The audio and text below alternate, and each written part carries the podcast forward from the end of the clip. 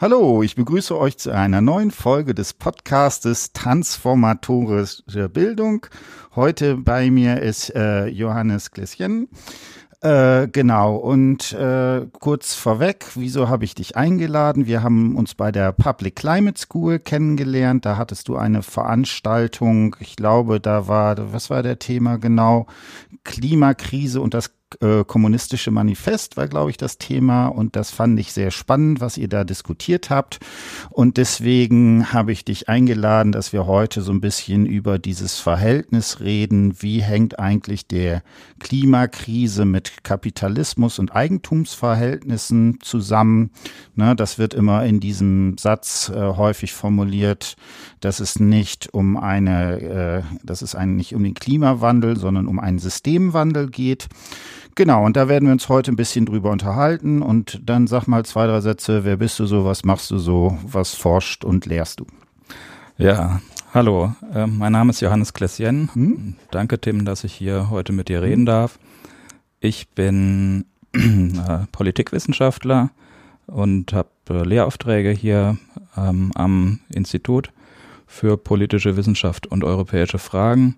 Ich habe hier promoviert zu einem Thema zur Bildungspolitik, habe auch Pädagogik und Politik und Philosophie ursprünglich studiert.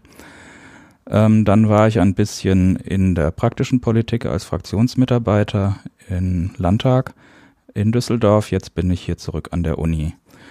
Ich ähm, beschäftige mich seitdem nicht mehr so sehr viel mit Bildungsfragen. Vielleicht äh, hatte ich das schon genug. Jetzt möchte ich mal andere Sachen machen und habe mich zuletzt viel beschäftigt mit Fragen von Öffentlichkeit und Politik, Parlamentarismus und jetzt im letzten Semester mit Freiheit und Emanzipation.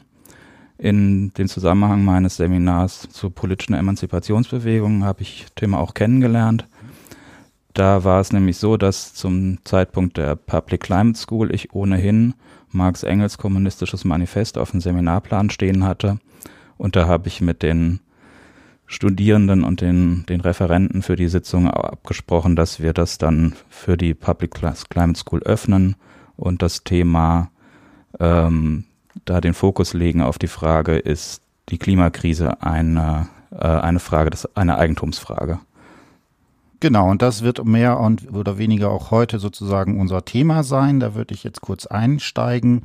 Also die Frage, die ich mir seit längerem stelle, ähm, auch in mehreren Folgen von Nino und Timo, einem Podcast, den ich mache, wo wir mehrere Bücher zu dem Thema gelesen haben, und zwar immer vor dem Hintergrund äh, dieser Fragestellung, warum machen wir eigentlich nicht, was wir machen sollten?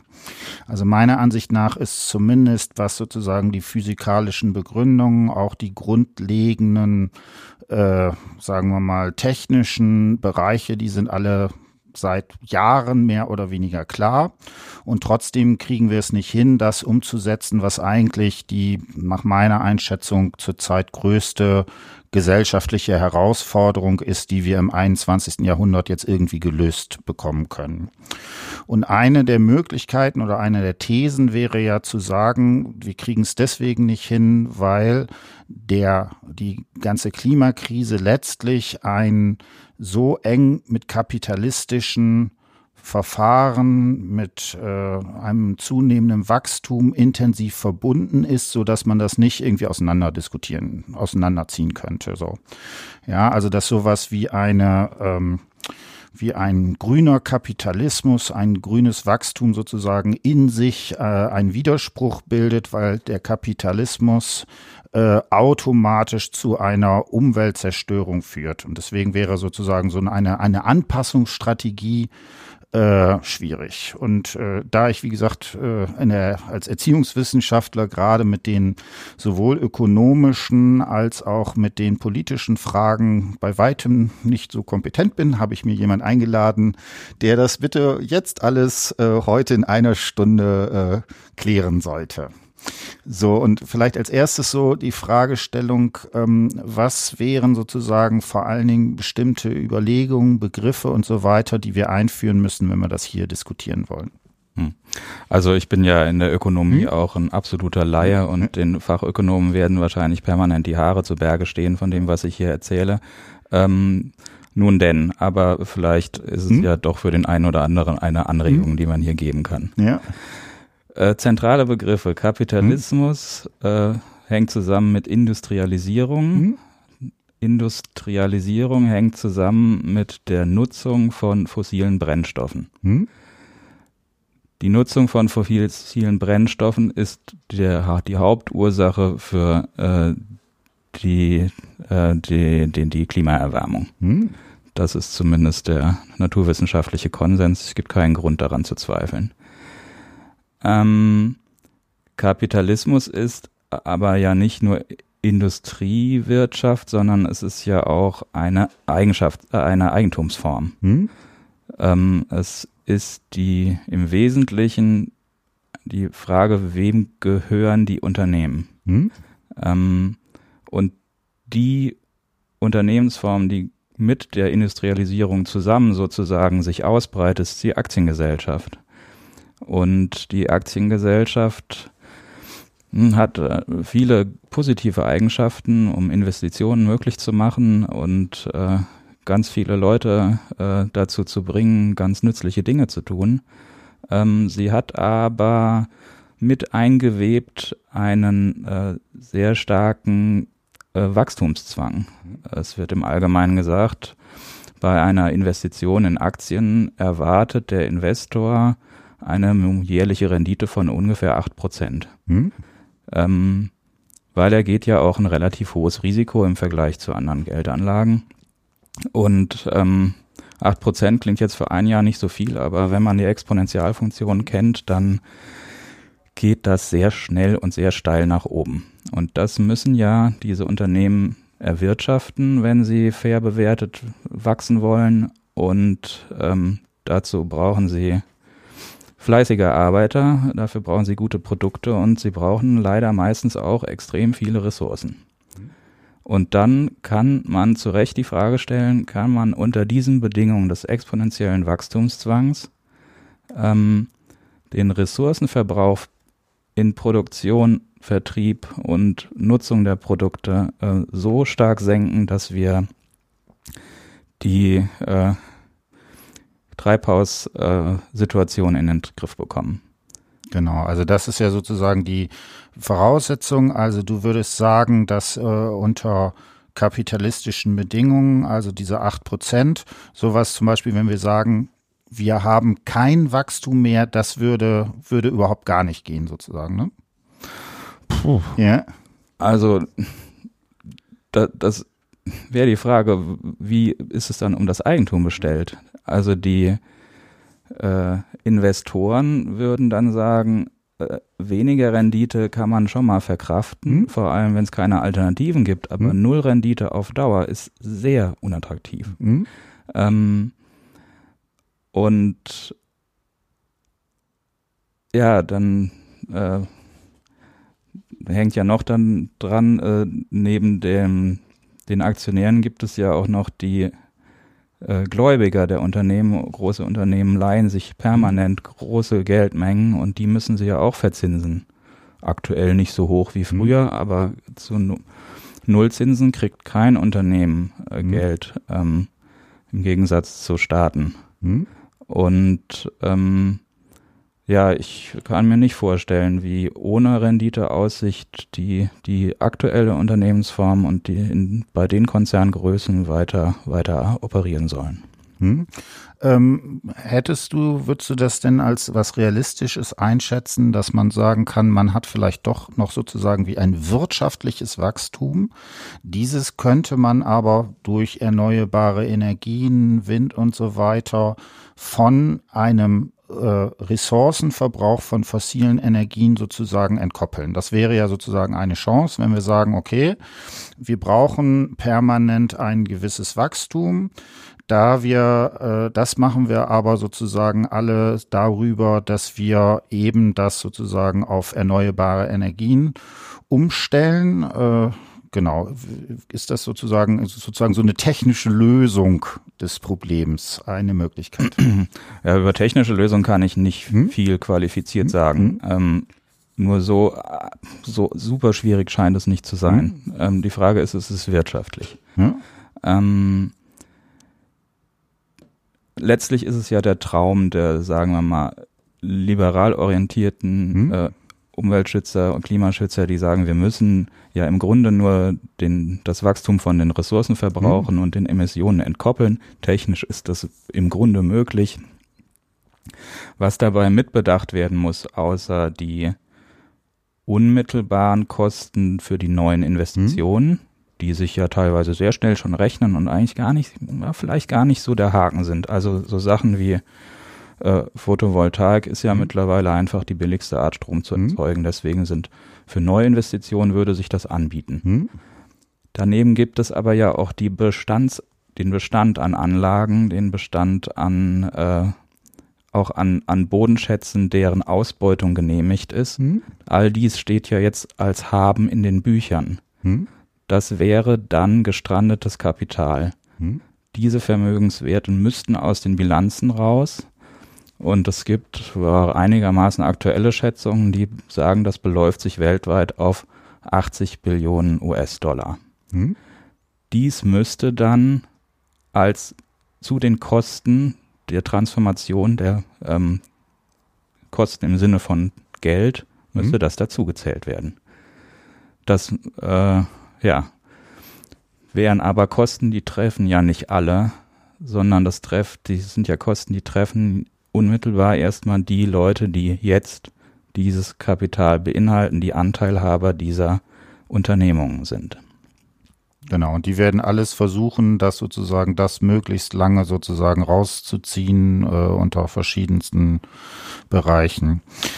Es gibt da deutliche Hinweise darauf, dass ähm, gewisse Branchen äh, in schon seit Jahrzehnten entsprechend Öffentlichkeitsarbeit machen lassen, um Zweifel zu säen, ob das mit dem menschgemachten Klimawandel überhaupt stimmt.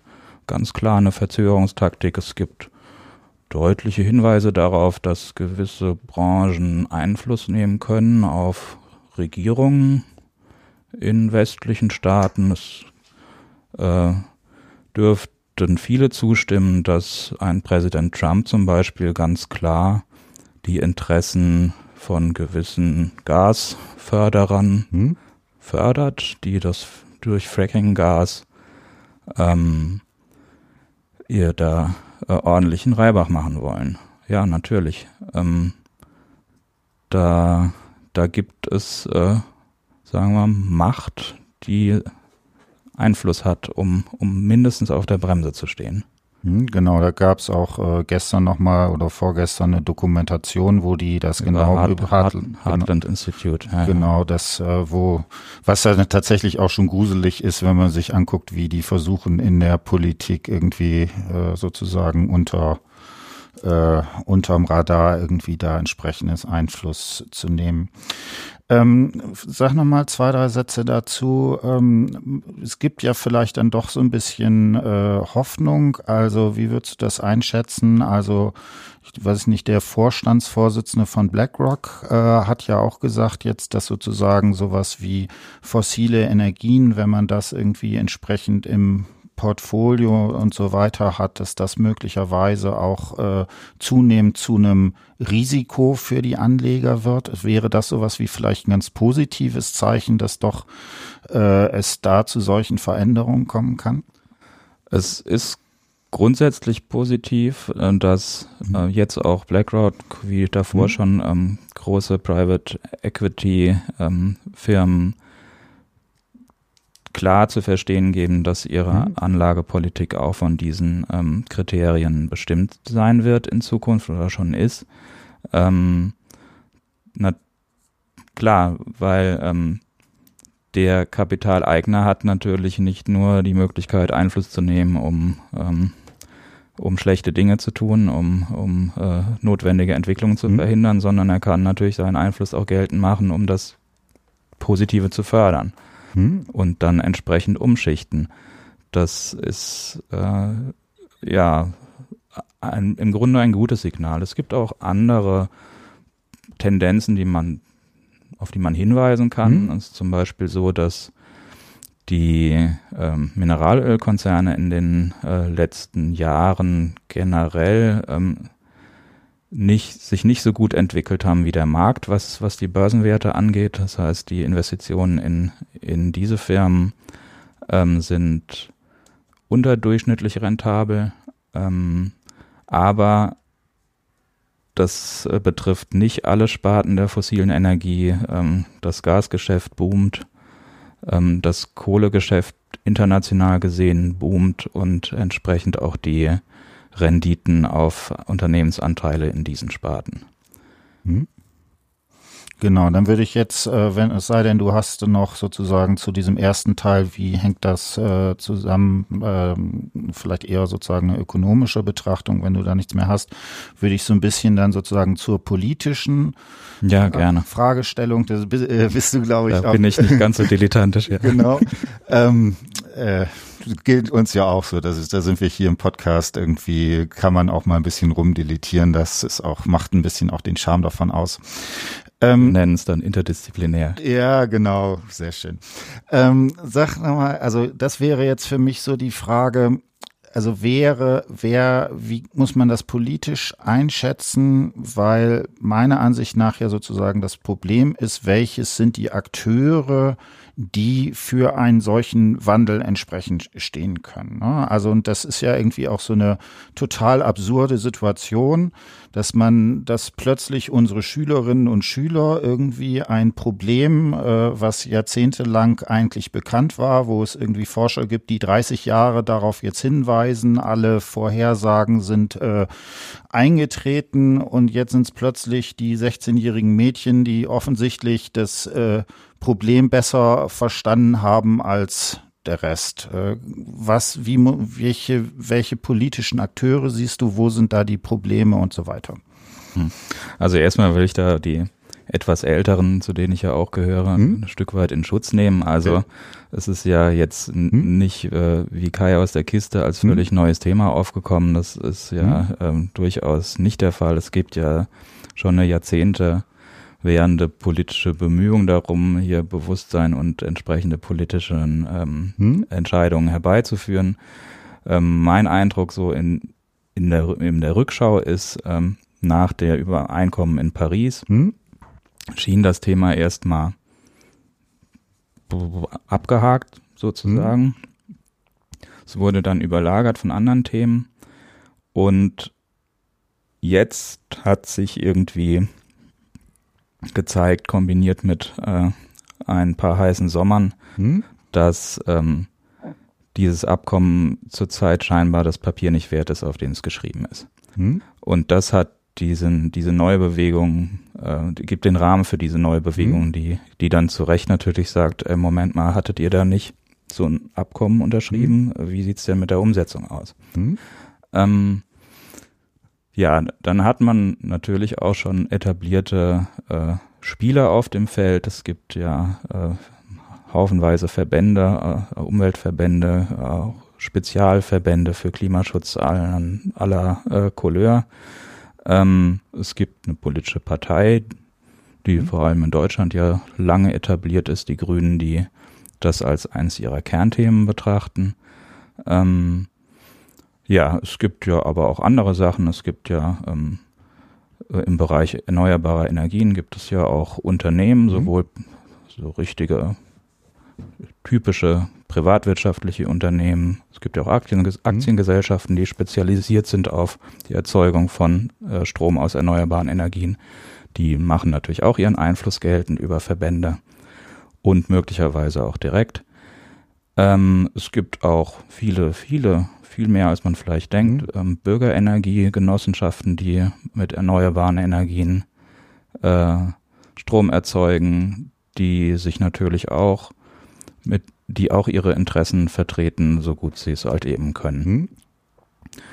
Äh, ja, das ist es so im Groben. All diese Sachen, also, also vor allem die, die Verbände haben das Problem, dass sie im Grunde an äh, ein Kollektivgut adressieren, vielleicht das, ein, das größtdenkbare Kollektivgut, nämlich dass das Klima so bleibt, dass äh, die Menschen im Wesentlichen so weiterleben können, wie sie es gewöhnt sind. Und ähm, ja, gibt es schon, ist ja auch schon seit Jahrzehnten bekannt, Logik mhm. des kollektiven Handels, Mankio Olsen, ein sehr großes Mobilisierungsproblem, mhm. weil es kein individuelles Interesse ist, ähm, dass, dass da erkämpft werden soll, sondern es ist was, was für alle gut ist. Und wenn es für alle gut ist, dann ist es für jeden Einzelnen irgendwie nicht so ein starker Grund, was zu tun. Mhm. Da, damit hat natürlich die Umweltpolitik im Allgemeinen, aber die Klimapolitik im, im Besonderen natürlich ein, sagen wir mal, großes Organisationsproblem. Hm, das, also das sehe ich auch so. Das Problem ist eigentlich die, das Klima ist so ein Riesenproblem, dass es, weil es irgendwie in allem drin steckt, also wie wir uns kleiden, wie wir uns bewegen, was wir essen und so weiter. Überall steckt sozusagen auch fossile Energien drin, Transport und so weiter. Und weil das irgendwie überall drin steckt, ist es quasi ja äh, extrem schwer zu fassen. Wie würdest du das einschätzen? Äh, es gibt ja solche Ideen dazu, zu sagen, okay, äh, der Konsument ist sozusagen der schlafende Riese. Wenn der jetzt aufwachen würde, dann würde das eine starke Veränderung oder Transformation hervorrufen. Ja, das ist im Konjunktiv sicher richtig. okay. Aber es ist, steht meiner Meinung nach im Konjunktiv Irreales. Mhm. Ähm, da geht der Politikwissenschaftler mit dir durch, mit mir durch und der sagt ganz klar, ähm, das könnte jeder Einzelne natürlich ganz toll machen und auch äh, zufällig alle, alle genau gleich gut, aber äh, ohne eine gewisse Verbindlichkeit wird es einfach nicht passieren. Weil es ist ja äh, jeden, der bis drei zählen kann, völlig klar, dass seine eigenen Möglichkeiten so, so winzig sind, hm. dass es keinen nennenswerten Effekt gibt, wenn er das für sich alleine macht und er sich nicht darauf verlassen kann, dass sehr viele, die Mehrheit, möglichst alle mitziehen. Hm. Und deswegen freiwillig und auf Einsicht und ähm, ja, äh, klingt gut, aber nee. Okay. Äh, kommt ja noch hinzu, hm? dass der Einzelkonsument auf ganz viele Sachen gar keinen Einfluss hat. Hm. Zum Beispiel Fragen, wie ist die Stromversorgung organisiert? Was, äh, was wird getan, um den Strom zu erzeugen? Wird Braunkohle verfeuert, ja oder nein? Ähm, das ist ja selbst durch einen Anbieterwechsel nicht zu ändern, sondern das haben wir jetzt gesehen, da gab es jetzt äh, diesen Kohlekompromiss und da wurde halt entschieden, ja, die Kraftwerke laufen auf jeden Fall weiter. Und zwar relativ unabhängig davon, äh, wer diesen Strom braucht. Hm. Und ähm, ja gut, NRW ist ein krasses Beispiel dafür, aber die Treibhausemissionen in unserem Bundesland kommen zur Hälfte aus der Energieversorgung. Mhm. Also da kann ich ähm, sehr viel Fahrrad fahren, um mhm. dagegen äh, irgendwas auszurichten, eigentlich. Genau, ja. also das finde ich ist auch eine so eine Sache bei diesem Datteln 4 Bereich, was ich einfach auch also auf einer ganz persönlichen Ebene irgendwie absolut schwierig finde. Da wird ja ein Großteil davon benutzt, äh, Züge äh, die Stromversorgung für die Züge zu machen. Das heißt, ich bin jetzt jemand, der absichtlich kein Auto hat und so weiter. Und wenn ich mich jetzt aber das nächste Mal im Zug setze, um von da nach da zu kommen, dann subventioniere ich ja in gewisser Weise das entsprechend mit. Und da habe ich ja überhaupt keine Chance irgendwie zu sagen, nee, das möchte ich nicht oder wüsste ich ja nicht, was man da entsprechend machen kann. Also ich finde das sehr interessant. Ich mache gerade ein Seminar, wo wir uns mit einer ganzen Reihe von Personen, die bei äh, Students for Future, Fridays for Future engagieren, die so äh, wo wir narrative Interviews haben. Und was mich sehr verwundert hat, dass es da tatsächlich bei ganz vielen einer der zentralen Geschichten ist, dass sie vegan leben. Ähm, was äh, ein äh, sicherlich durchaus gewissen Effekt auf sozusagen auch auf CO2-Ausstoß hat, aber tatsächlich wahrscheinlich eher einen minimalen. Und äh, ich kann mir das, ich äh, lese das vor allen Dingen auch so, dass es ist das ist eine der wenigen Sachen, wo man den Eindruck hat, man kann es selber entscheiden. Das ist eigentlich das ja, Entscheidende. Ja, ja. Äh, ich, ich will da auch überhaupt nichts gegen sagen. Hm? Nur so viel, äh, das kann ich mir nicht verkneifen. Hm? Also gerade ja. wieder was gelesen, was die Deutschen tun, äh, um das hm? Klima zu schützen, hm? ist, sie sagen zu fast 80 Prozent, sie versuchen weniger Plastik zu konsumieren. Ja, ja. ja gut. Plastik ist ein Nebenprodukt der Mineralölwirtschaft äh, und der Anteil der Plastikproduktion an der Gesamtölverbrauch ist vielleicht so acht Prozent. Das ist der Anteil. Plastik ist ein Riesenproblem, wenn es im Meer schwimmt. Hm? Aber zum einen die Frage, wie äh, der Salat verpackt ist, hm? ist jetzt das, wo man den Hebel hat, um den, das Klima zu retten. Das ist leider nicht so.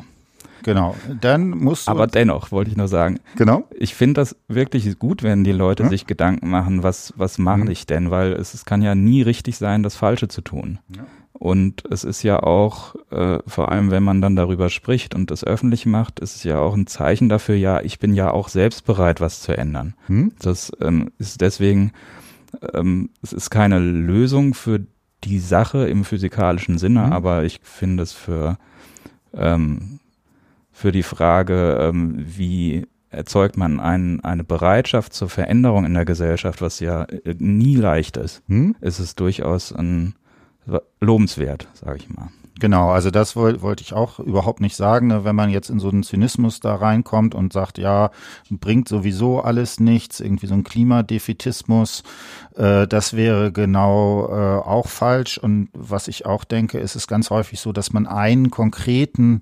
Handlungsbereich erstmal braucht, auf den man sich sozusagen konzentrieren kann und die eigene Ernährung, das kann ich halt selber irgendwie für mich gestalten und dann äh, kann das sich in andere Bereiche vielleicht auch in sowas wie eine politische Veränderung und so weiter entsprechend umgehen.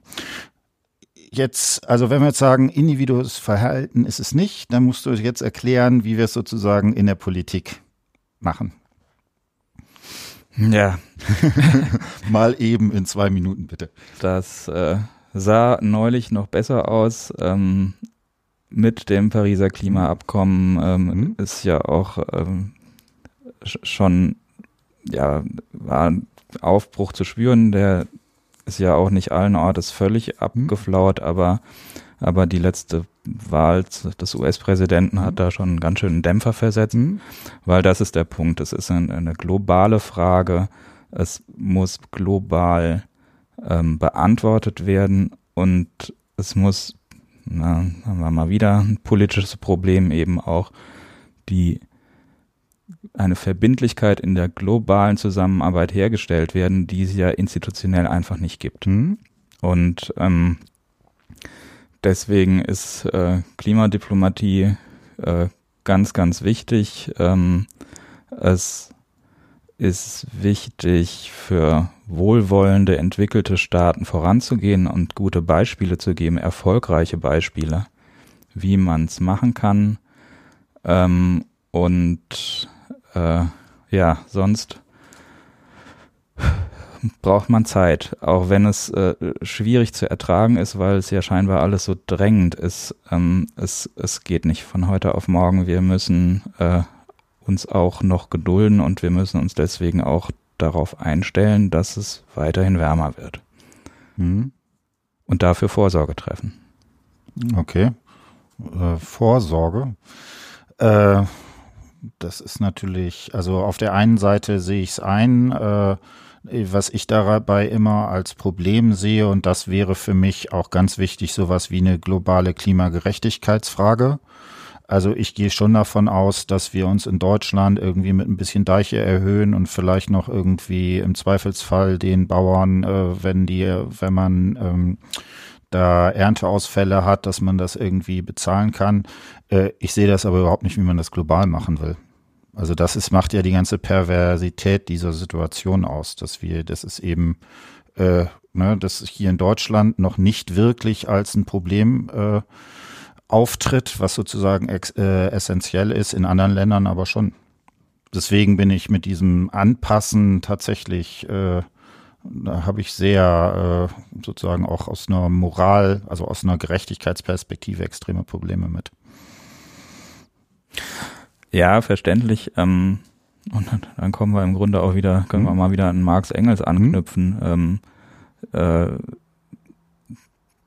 da wir schaffen eine Situation, wo ganz klar äh, die Regionen, die über Jahrhunderte unter Ausbeutung zu leiden hatten, jetzt obendrein auch noch die sind, die am meisten unter der Klimaveränderung zu leiden haben.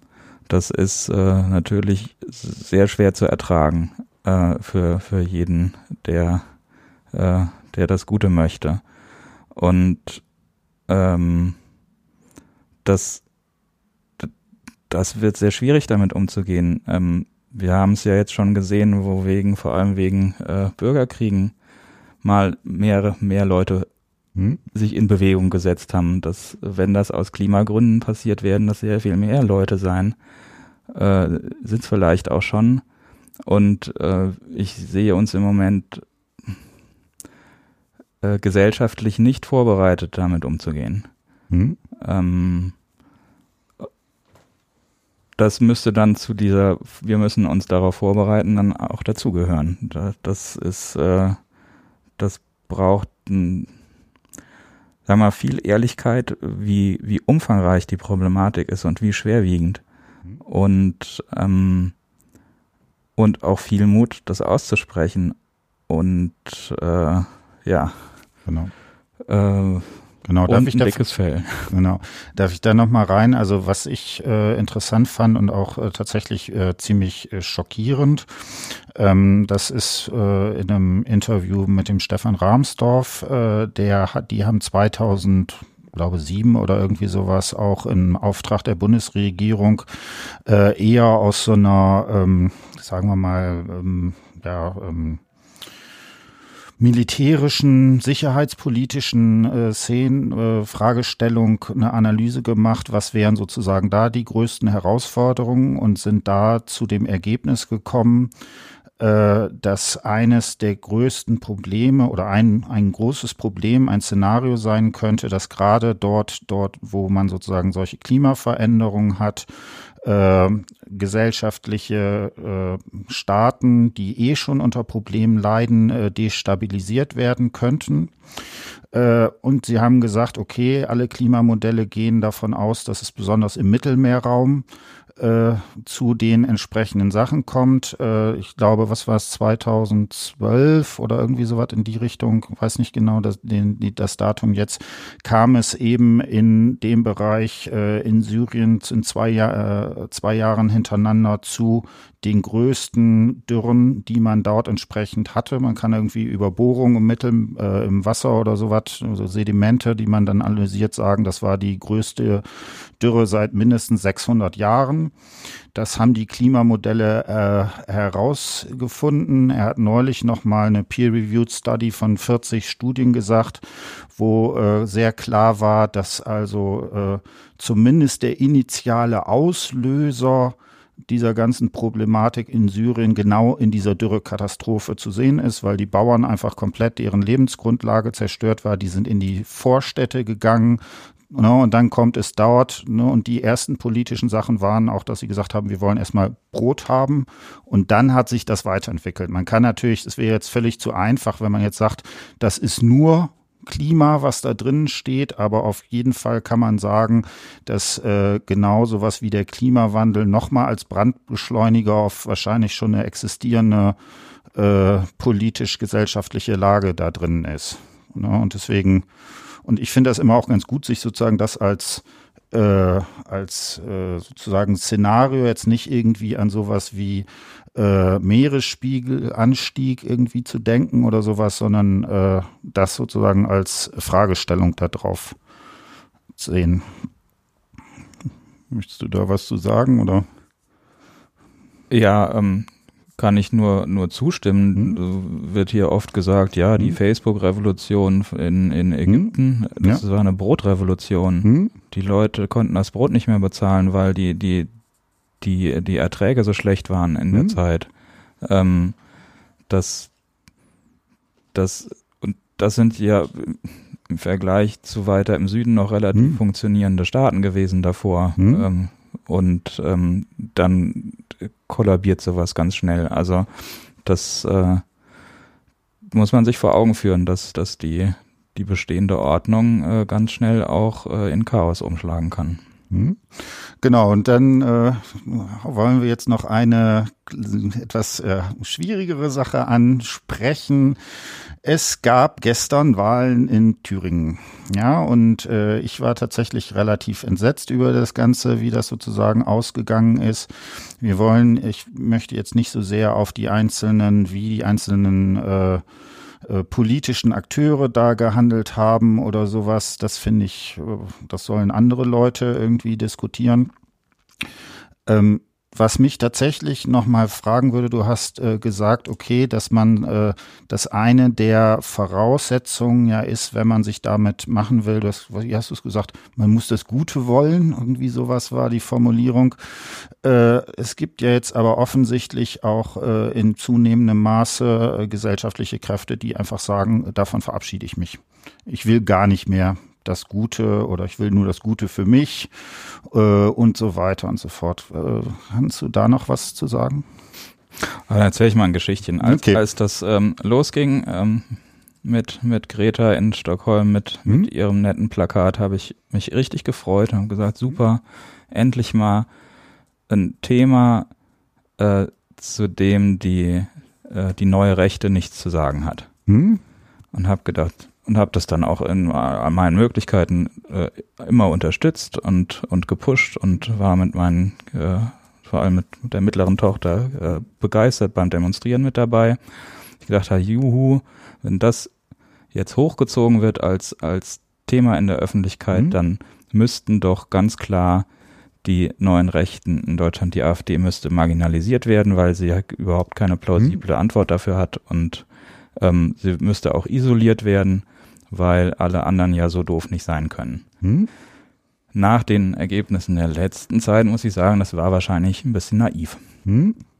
Sondern es zeigt sich, dass die Abwehr dagegen, dass Leute sagen, jetzt muss aber hier Veränderung gemacht werden, äh, größere Kreise zieht. Und im wirtschaftsliberalen äh, Kreisen und in, in konservativen Kreisen absolut naja, nicht nur anschlussfähig ist, sondern das ist da eben auch Position. Hm? Und das ist vielleicht dann auch was, was sich manifestiert darin, dass die Parteien, die diese Gruppen vertreten, da näher zusammenrücken, als äh, wir das wahrscheinlich äh, noch für möglich gehalten haben vor einem Jahr oder so. Hm? Genau.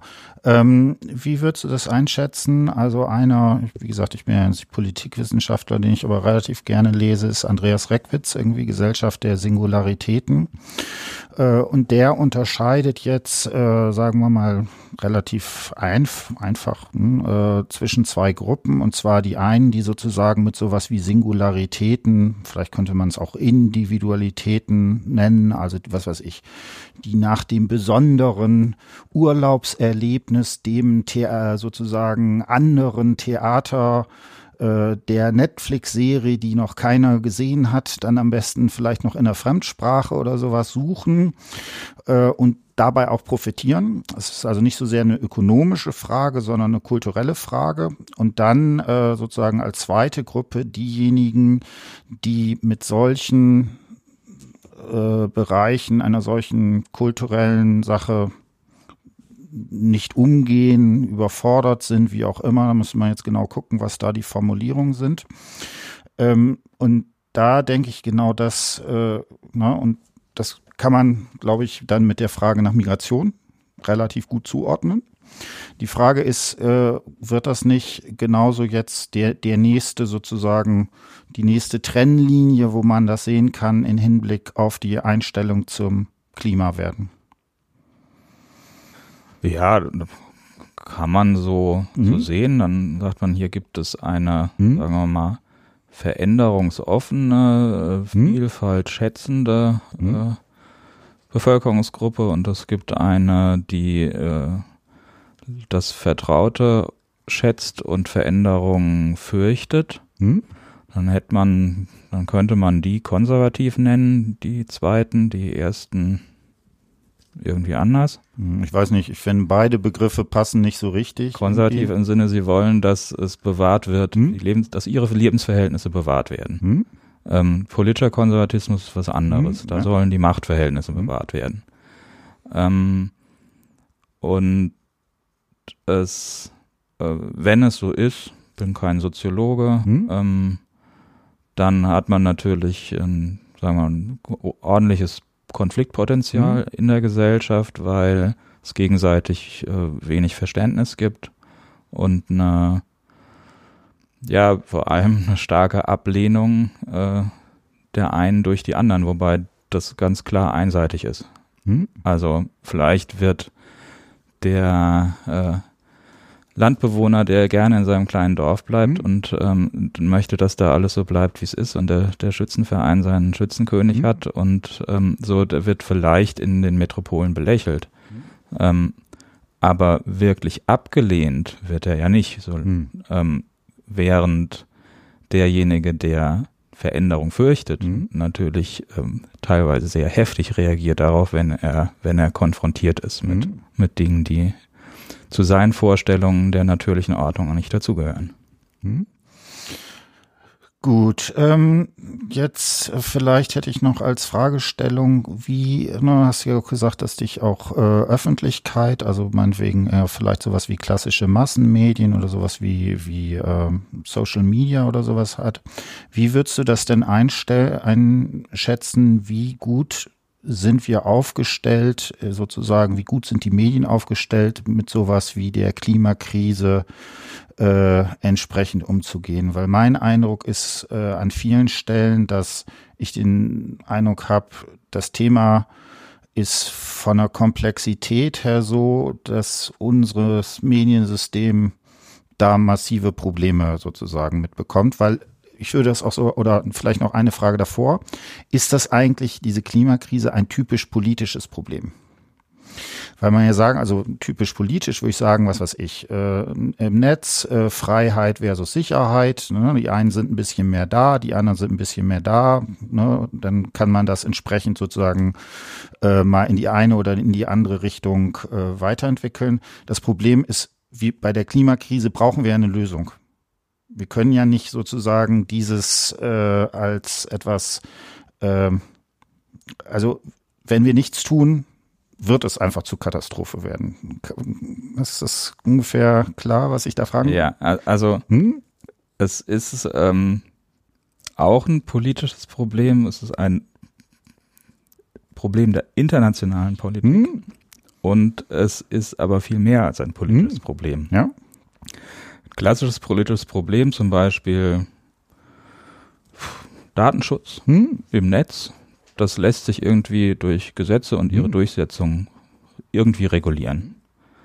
Ähm, auf die Entwicklung des Klimas hat man durch Gesetzgebung keinen Einfluss. Hm? Also die, das übliche Mittel, wie wird, wie wird Verbindlichkeit hergestellt, hm? Regeln setzen, durch, dafür sorgen, dass sie eingehalten werden, funktioniert so einfach nicht, hm? sondern man muss ja die, die Faktoren begrenzen, die äh, die, an, die Änderungen herbeiführen, die man nicht möchte. Hm? Und die betreffen nun mal vor allem unsere Wirtschaftsweise und die ist ja auch nicht unabhängig von unserer Lebensweise. Hm? Und damit ist das Feld, in dem reguliert werden müsste oder Anreize geschafft werden müssten, äh, ist, ist äh, umfassend ist im Grunde das ganze Leben. Hm? Und es ist ähm, somit natürlich nach allen maßgeblichen Verständnissen, außer so ihr Läufer wie Karl Schmidt, ähm, natürlich genau im höchsten Maße politisch, hm? weil es eben alle betrifft. Ja. Genau. Und äh, zur Frage, ähm, wie sind unsere Medien da aufgestellt? Ach, die Medien. Ja. ja. Äh, ich bin entsetzt, hm? wie schlecht die redaktionellen Medien hm? da aufgestellt sind, gewesen sind. Es wird jetzt besser. Die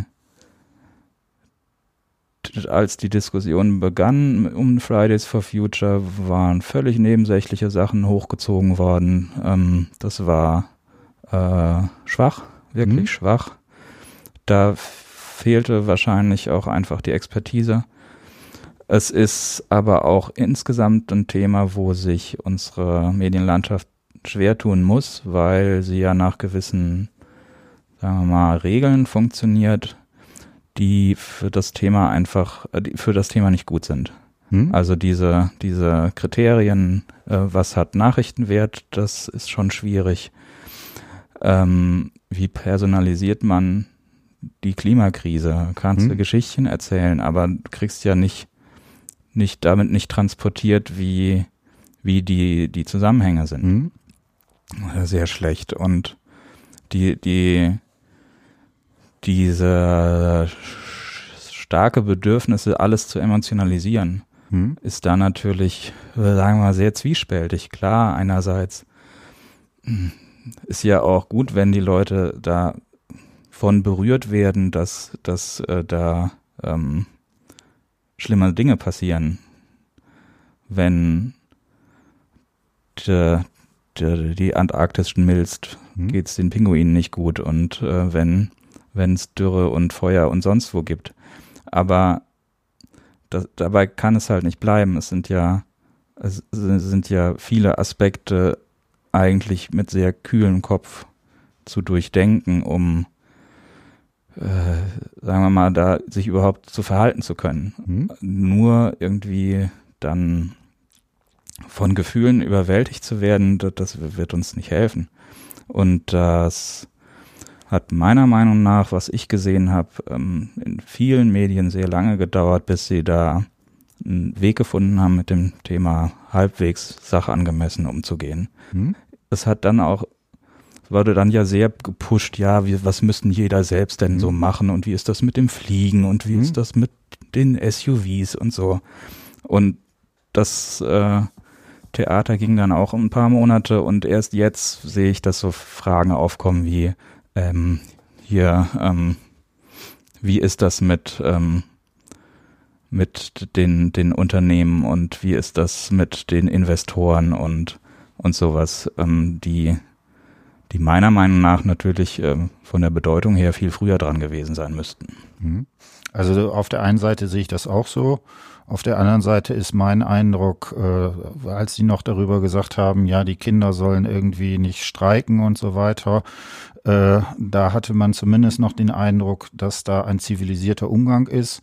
Äh, ich habe zunehmend den Eindruck, dass also gerade in Social Media das einfach äh, zunehmend einfach in Gewalt umschlägt. Ja, Social Media ist ja nochmal hm. ein anderes Feld. Hm. Äh, das ist ähm,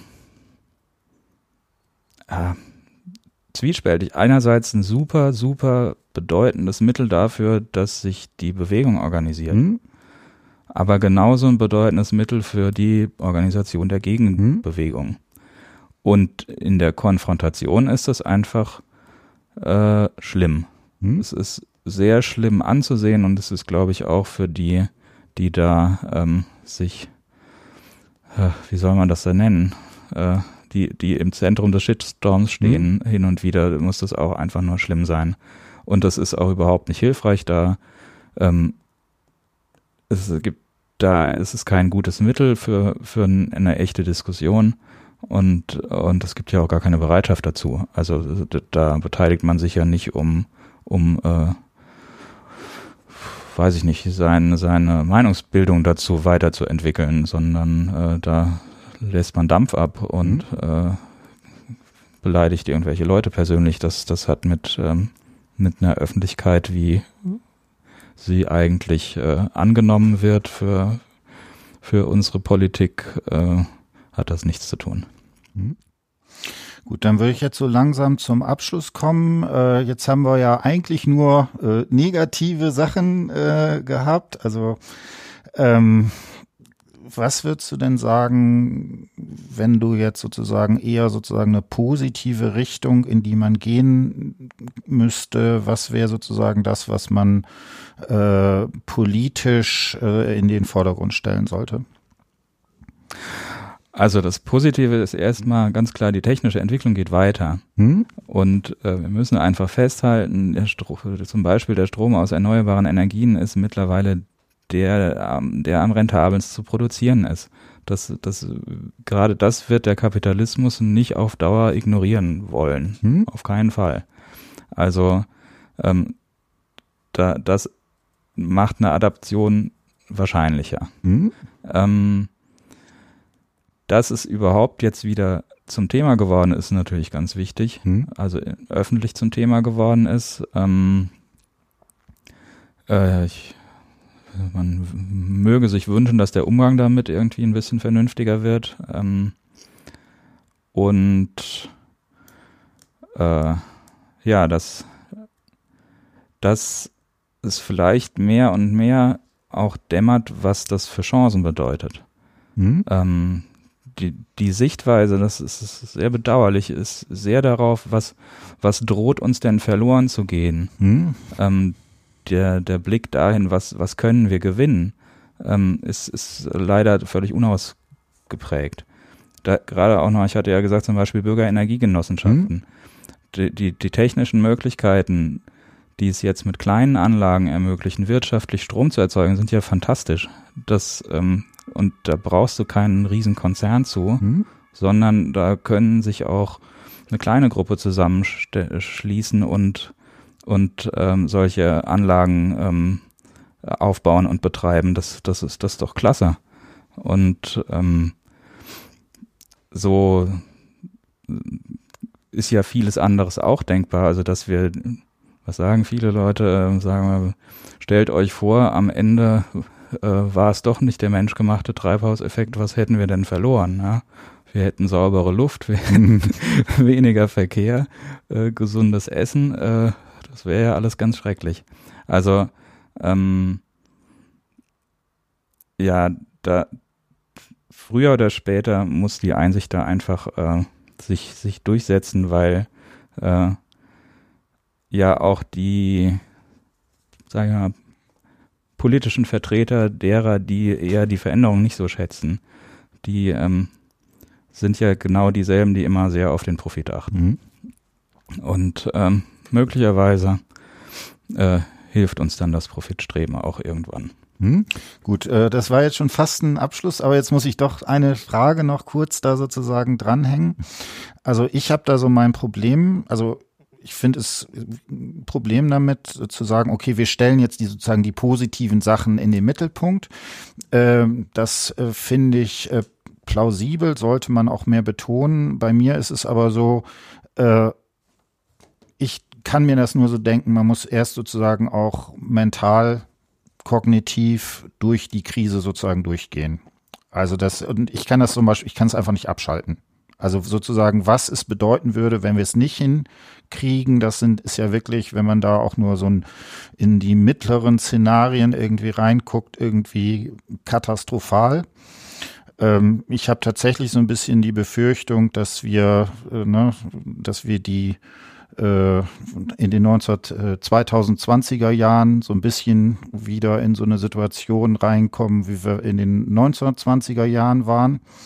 Und ich kann es sozusagen mental für mich sozusagen nicht abschalten. Also wie würdest du das sagen? Muss man sozusagen erst durch die Krise zur Lösung oder kann man gleich ein positives Szenario in den Vordergrund stellen?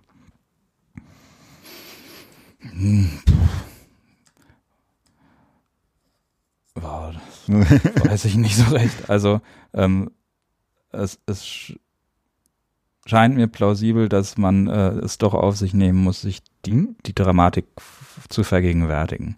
Mhm. Ähm, die so, sonst sonst sind die Beharrungskräfte vielleicht kaum zu überwinden.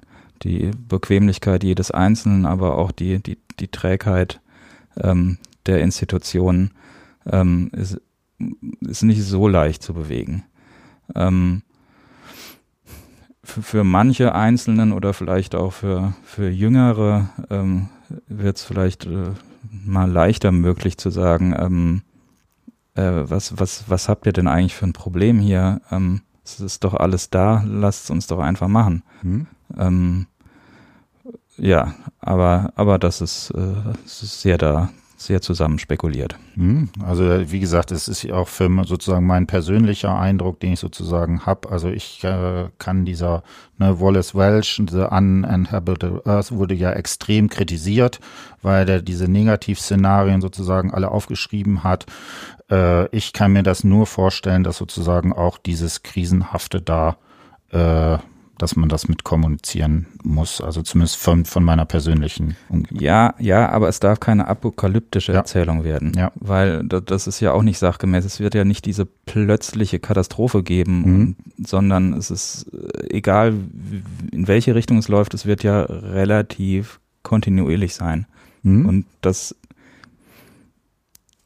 dann hat man ja immer, immer noch zumindest in gewissen Rahmen Handlungsmöglichkeiten. Dann ist man ja nicht ausradiert, sondern ähm, dann äh, muss man sich einerseits darauf einrichten, dass äh, die Wirtschaftsweise sich ändern muss, vor allem in der Landwirtschaft, in der Forstwirtschaft. Das sind ja alles dann große Aufgaben, die zu bewältigen sind. Dann ähm, muss man vielleicht sich überlegen, ob ähm, die politischen Entscheidungen doch nochmal auf den Prüfstand müssen, dass die Programme ähm, äh, ambitionierter werden müssen. Ähm, das, das ist ja, sind alles Betätigungsfelder. Mhm. Also das ist ja ein bisschen das Schwierige, wenn, wenn man das äh, nur so die Gefahr und die drohende, den drohende Untergang und sowas ähm, sich, sich vergegenwärtigt, dass man darüber übersieht, ähm, was es einfach zu tun gibt. Es ist ja nur, äh, äh, da, da müssen viele Leute dran mitarbeiten. Hm. Und es wäre halt gut, wenn sie handlungsbereit bleiben. Gut, ne? Dann würde ich sagen, dann haben wir es. Also vielen Dank für das Gespräch. Es hat mich sehr gefreut und eine Reihe von Sachen auch gelernt.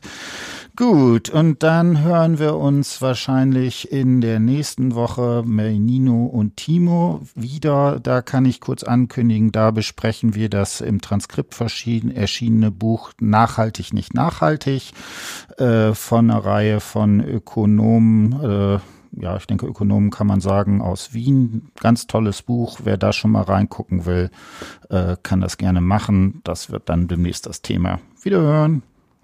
Tschüss und danke fürs Zuhören.